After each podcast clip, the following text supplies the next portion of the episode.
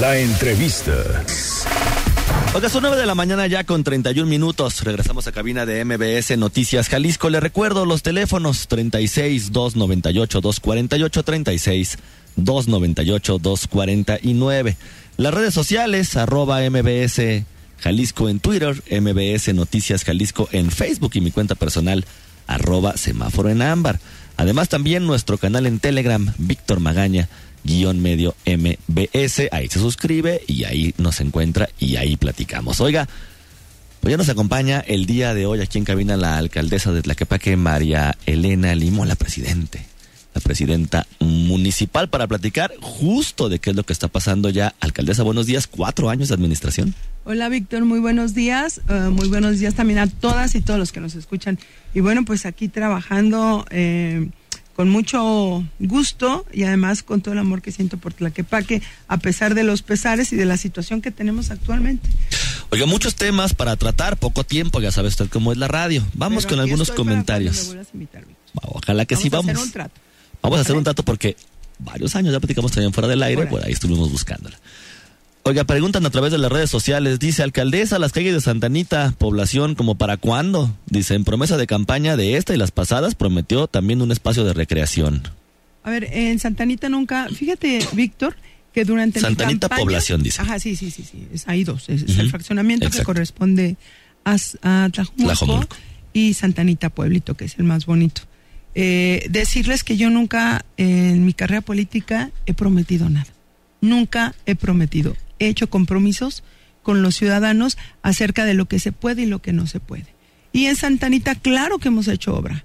Hemos hecho obra en las calles principales y obviamente que tienen el problema de irregularidad de las calles. Eh, te puedo decir que en Santa Anita también arreglamos la que estuvo abandonada por años, la calle de la prepa, la calle Universidad. Y tenemos en proyecto muchísimos proyectos más, pero ahora con la falta de recursos por parte del presidente de la República, nos retiraron 380 millones de pesos. Y se nos ha complicado más, pero eh, con mucho gusto la semana que entra vamos a revisar y eh, veremos qué proyectos podemos implementar ya en este año. Pregunta también, ¿por qué subieron el predial y el agua potable en 400%? Dice, comprobado con históricos. No, eso no. Subimos el predial el 3%. Fuimos el municipio que menos, eh, menos aumentó el predial. Incluso nosotros somos el único municipio de la zona metropolitana que tiene el 15% de desperdón, que tiene eh, exentos a los mayores de 65 años, eh, siempre y cuando su casa no pase de un millón de pesos. Y con esto estamos ayudando a muchísimas personas del, de adultos mayores y aparte también tenemos un 50% de descuento para las personas jubiladas, los viudos, las pensionados o las personas con capacidades diferentes. Pregunta también dice si tienen un plan maestro de mejoramiento de calles y en donde uno puede consultarlas. Las calles parecen sitio de guerra y más las laterales del periférico. Bueno, las laterales del periférico le tocan al gobierno del estado. Hemos estado trabajando con gobierno del estado sobre el tema. El gobernador ya ha arreglado algunas calles. Ahorita están en proceso precisamente periférico. Se va a arreglar no solamente las calles, sino el alumbrado, eh, agua potable y se hay un macro proyecto, pero esto lo trae el gobierno del, espa- del estado. Es eh, muchísimo recurso el que se ocupa. Nosotros empezamos ya el proyecto de la Cuyucuata, un lugar que estuvo abandonado también por muchísimos años, son 22 millones de pesos. Eh, dimos el banderazo hace unos días y esos recursos se han, gracias a la disciplina financiera que ha tenido el municipio. Y bueno, yo agradecer a todos los ciudadanos porque han ido a pagar el predial. Y en estos momentos tenemos el 16% más de eh, ciudadanos que han ido a pagar en comparación a... Alcaldesa, ¿y hay un plan de, la, Sí, de, de tenemos- dónde podemos revisar este plan de reestructuración o de arreglo de calles? Bueno, no, un plan como, bueno, nosotros tenemos un plan eh, interno, no lo tenemos publicado en ningún lado, pero si tenemos los datos del- de la persona, eh, nos podemos poner en contacto con él y enviarle lo que ya tenemos ahorita para este año, que son eh, obras pequeñas en algunos lugares y lo que nos, nos hemos dedicado a hacer es llegar primero a cubrir las colonias donde jamás había. Y en este año to- la totalidad de las colonias de Tlaquepaque deben de tener agua. Una última pregunta del auditorio antes de comenzar ya con el tema. Dice, Pregúntale, por favor, qué hay del alumbrado público atrás de la central camionera. Se vuelve un sitio súper peligroso donde las únicas luces son las de los puestos ambulantes que están en la acera de enfrente. Es malísimo que no puedes ir ahí por la noche a tomar camión porque fácil llegan y te asaltan. Pésima imagen que se da también a los turistas. No, no viene en qué calle. Solamente mencionan que es atrás de la central camionera. Si es atrás de la central camionera, le toca a Tonala. Creo que también eso es un problemón en cuanto a las líneas imagineras de, de municipios. Sí, sí, es un problema. Y hemos tratado de estar los, los alcaldes en coordinación para ver los límites, donde son nuestros límites, porque después eh, parece que esa zona se vuelve en tierra de nadie, ¿no? porque no te corresponde a ti, no me corresponde a mí, pero yo le garantizo a esta persona el día de hoy, nada más sí me gustaría, si, si puede volver a llamar y que me diga las calles, por favor, para el día de hoy eh, enviar a la brigada de alumbrado público para ver a quién corresponde y si corresponde a nosotros, con mucho gusto en esa semana queda resuelto. Ya estamos preguntando aquí a través del canal de Telegram. Oye, alcaldesa, el año pasado y el antepasado y los antepasados, un problema muy fuerte que se ha venido suscitando en Tlaquepaque y en la zona metropolitana en general o en el país, si usted lo quiere como dimensionar a nivel nacional es el tema de la seguridad. Recordará usted que hace un tiempo había dicho que ya el ayuntamiento, la policía de Tlaquepaque ya no era capaz de contener como ese tema de seguridad y bueno, entró ahí Fiscalía del Estado y se ha venido dando como una serie de, de procesos. No que haya tomado el control, sino que también tuvieron que entrar a intervenir en, una serie de violencia. no, hay que tener muy y claro qué es lo que pasó ahí en Tlaquepaque. No es que Tlaquepaque no pudiera en ese tiempo fue una cuestión política, porque hasta el, día de hoy no se ha demostrado que eh, policía estuvo involucrado en algo. O sea, era una cuestión meramente política porque estaban ya eh, el proceso electoral en puerta. Intervinieron la policía municipal porque dijeron que algunos elementos tenían nexos, pero hasta el día de hoy no hay ninguna persona que hayan tenido esa acusación. 100% limpio entonces la policía de Tlaquepaque. Claro, por supuesto. Bueno, yo no puedo responder por aquellos que tengan algunos nexos. Si hay pruebas, si hay algo que algunos ciudadanos tengan que nos los hagan llegar vía inbox, eh, para que sea esto muy discreto y se inicie una investigación. Yo solamente te puedo decir que hemos estado trabajando muy duro en Tlaquepaque. No es un tema exclusivo de Tlaquepaque. Creo que eh, la seguridad nos ha rebasado. Eh, lamentablemente, eh, no tenemos todos los recursos ni todo el armamento para dar este enfrentamiento frontal, pero sí hemos hecho acciones que están garantizando o que garantizarán la seguridad de los ciudadanos. Por ejemplo, en Tlaquepaque, no estábamos en la lista donde se iba a poner una uh, cuartel de la Guardia Nacional. Éramos el único municipio de la zona metropolitana donde no se había planeado que hubiera una Guardia Nacional. Oye, ¿y eso por qué no? Pues no sé, a los que hicieron esta, esta eh, planeación. Hablé con los eh, generales, con los coroneles, con lo que tenía que hablar, hice las gestiones necesarias y déjame decirte que somos el municipio de la zona metropolitana que no va a tener una, que va a tener tres guardias nacionales a lo largo y ancho de nuestro municipio. Esas son acciones afirmativas donde estamos tratando de alguna manera garantizar a todos los ciudadanos la seguridad. Eh, desafortunadamente hemos tenido una ola de violencia en todo México y yo a donde quiera que voy en las colonias sí les pido que me ayuden, ayudándonos desde casa también.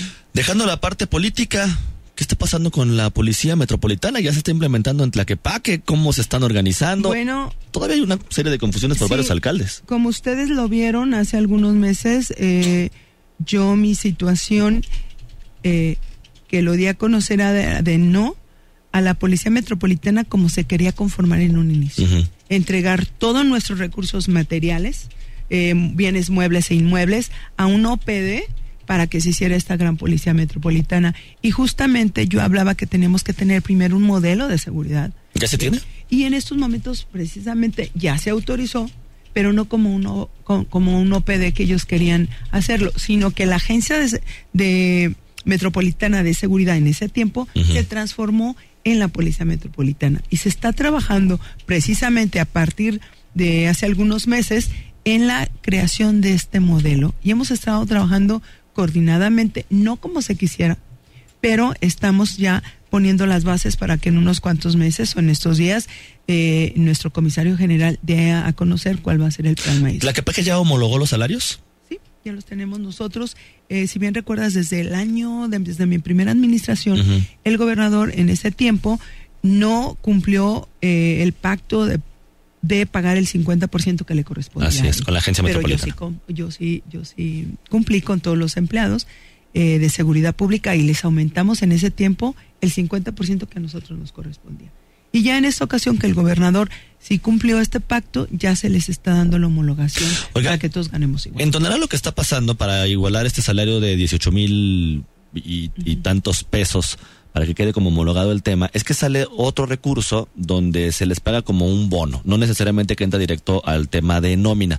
¿En la que sucede lo mismo o con este aumento que dio el año pasado ya se está homologado? Eh, eh, esto fue porque vieron en gobierno del estado que había algunos problemas financieros, pero no de índole de dar el recurso, sino que nos podíamos meter en problemas legales para la distribución del mismo recurso. Por eso es que se les da.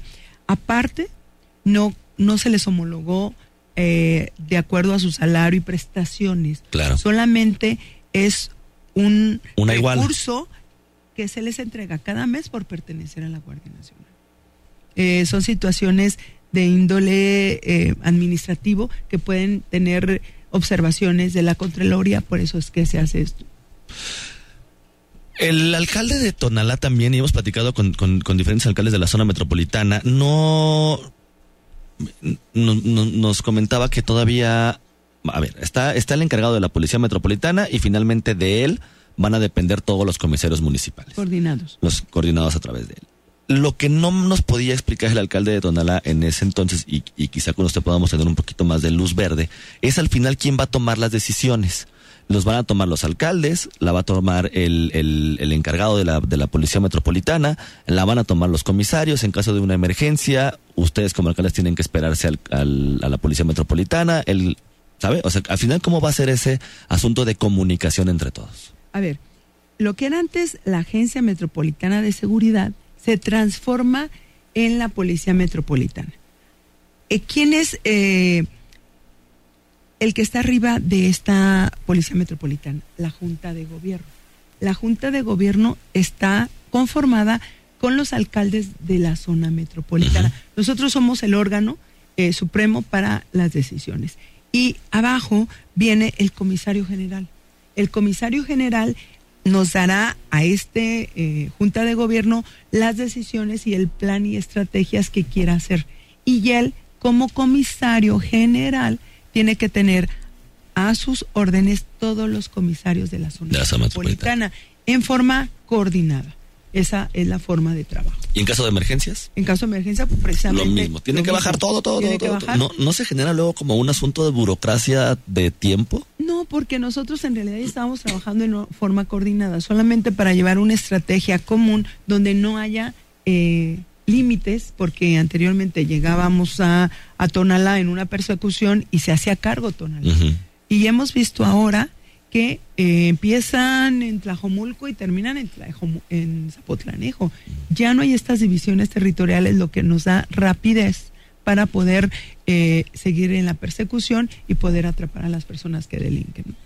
Alcaldesa, en, en otros municipios donde hubo cambio de administraciones, donde hubo cambio de alcaldes, la pregunta obligada, quizá al inicio de la administración o en un primer año de gobierno, es cómo encontraron justamente el, municipio. En su caso es diferente porque usted ya tiene tres años de la administración pasada y un año con esta nueva administración. ¿Qué es de manera palpable lo que, lo que los habitantes de Tlaquepaque pueden ver ya como una realidad. ¿Y cuáles consideraría usted que son los grandes pendientes para esta administración? ¿Qué, ¿qué, quedó de ver la, administración eh, pasada? Bueno, sobre todo obra pública. La obra pública que es muy importante en un municipio que estuvo abandonado, que tuvo 40 décadas que no, no, no miraban a las colonias. Te puedo decir que uno de los grandes logros, a mí me gusta de los logros, hablar de los logros, y, no de lo que nos hace falta, porque eso ya lo tenemos, pero los logros es, eh, hemos dado agua potable a colonias que no la tenían, que en su vida tuvieron agua potable. Hemos hecho obra pública en colonias donde antes había arroyos de agua negras y ahora hay parques lineales. Hemos sido un municipio transparente que jamás en su vida en la historia de Tlaquepaque había sido un municipio transparente y hace algunos meses yo recibí a nivel nacional como el municipio más transparente de todo México. Eh, hemos estado haciendo programas para la discriminación y la, y la violencia eh, eh, en contra de la violencia de las mujeres. Hemos hecho también bueno, lo que se hizo el pueblo mágico, tratando de traer turistas a Tlaquepaque, tenemos una derrama económica de más de 250 millones de pesos. Tenemos, perdón, son 2.500 a... 2 millones y medio, perdón, de, de visitantes, 500 millones de derrama económica. Eh, si tú vas a las colonias, en alguna de las colonias hemos hecho algo, alguna obra importante que mejore la calidad de vida de los ciudadanos. Yo te puedo decir que el hoy por hoy tengo una cercanía con los ciudadanos, los escuchamos, les explicamos el por qué sí y el por qué no se pueden hacer las obras. Es muy difícil en un gobierno como el mío eh, que llegamos con una deuda impresionante de más de mil millones de pesos. A la fecha no hemos pedido, a diferencia de todos los municipios, no hemos endeudado más a nuestro municipio. Hemos trabajado muchísimo. Hablando de, este, este año. De este año. O sea, los, demás municipios ya endeudaron este Todos. este año. Nosotros no hemos pedido ni un solo centavo porque me parece injusto que los ciudadanos tengamos una deuda sin saber en qué se haya gastado el dinero. Se nos está acabando el tiempo. Eh, comentan, dice Avenida Patria, Carretera Los Altos, es justamente la calle que comentábamos hace un momento. Dice, es a un costado del Hotel Central Parador, no le toca a Tonalá, le corresponde a Tlaquepaque, justo donde está el puente peatonal. Dice, calle José Mariano Abasolo, 1500, así lo marca Google Maps, y no hay ni siquiera un poste de eh, alumbrado. ¿Cómo se llama la persona? La persona se llama Ignacio. Ignacio, eh, si nos permites que nos dé su teléfono y el día de hoy iremos a revisar para ver eh, qué es lo que está sucediendo, sí, sucediendo ahí, pero hoy mismo tiene respuesta. Nos das tu teléfono y con mucho gusto nos comunicamos y damos solución a ese tema. Alcaldesa dice también a través de las redes sociales, no se dice personas con capacidades diferentes, son personas con discapacidad. Bueno, ese es un tema eh, que algunos dicen con capacidades diferentes, otros con discapacidad, pero en ningún momento se trata de eh, hacer menos a las personas, al contrario, todo mi respeto para ellas y muchas gracias. Aunque lo correcto es discapacidad. Alcaldesa María Elena, alcalde, le agradezco muchísimo habernos acompañado aquí en cabina y que sea la primera de varias. No, con mucho gusto, Víctor. Aquí estaremos y muchas gracias a todos ustedes y te agradecería que me des todas las preguntas para poder darles respuesta.